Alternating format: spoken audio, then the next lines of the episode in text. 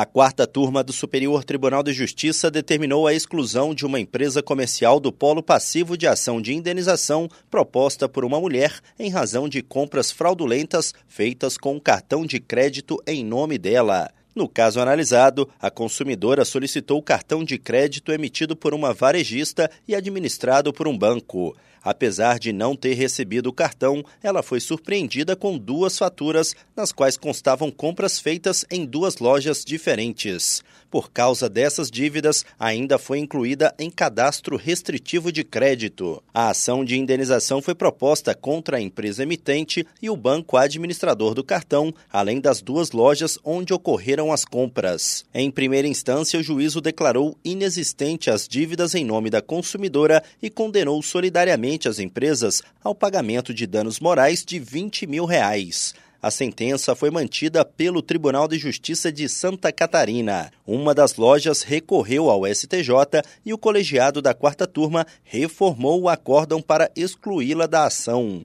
A relatora, ministra Isabel Galotti, apontou que não ficou comprovada nenhuma participação da empresa recorrente em eventual fraude com o cartão emitido em nome da consumidora. Também, segundo a magistrada, não foi o estabelecimento comercial, e sim o banco administrador do cartão que promoveu a anotação negativa no cadastro restritivo de crédito.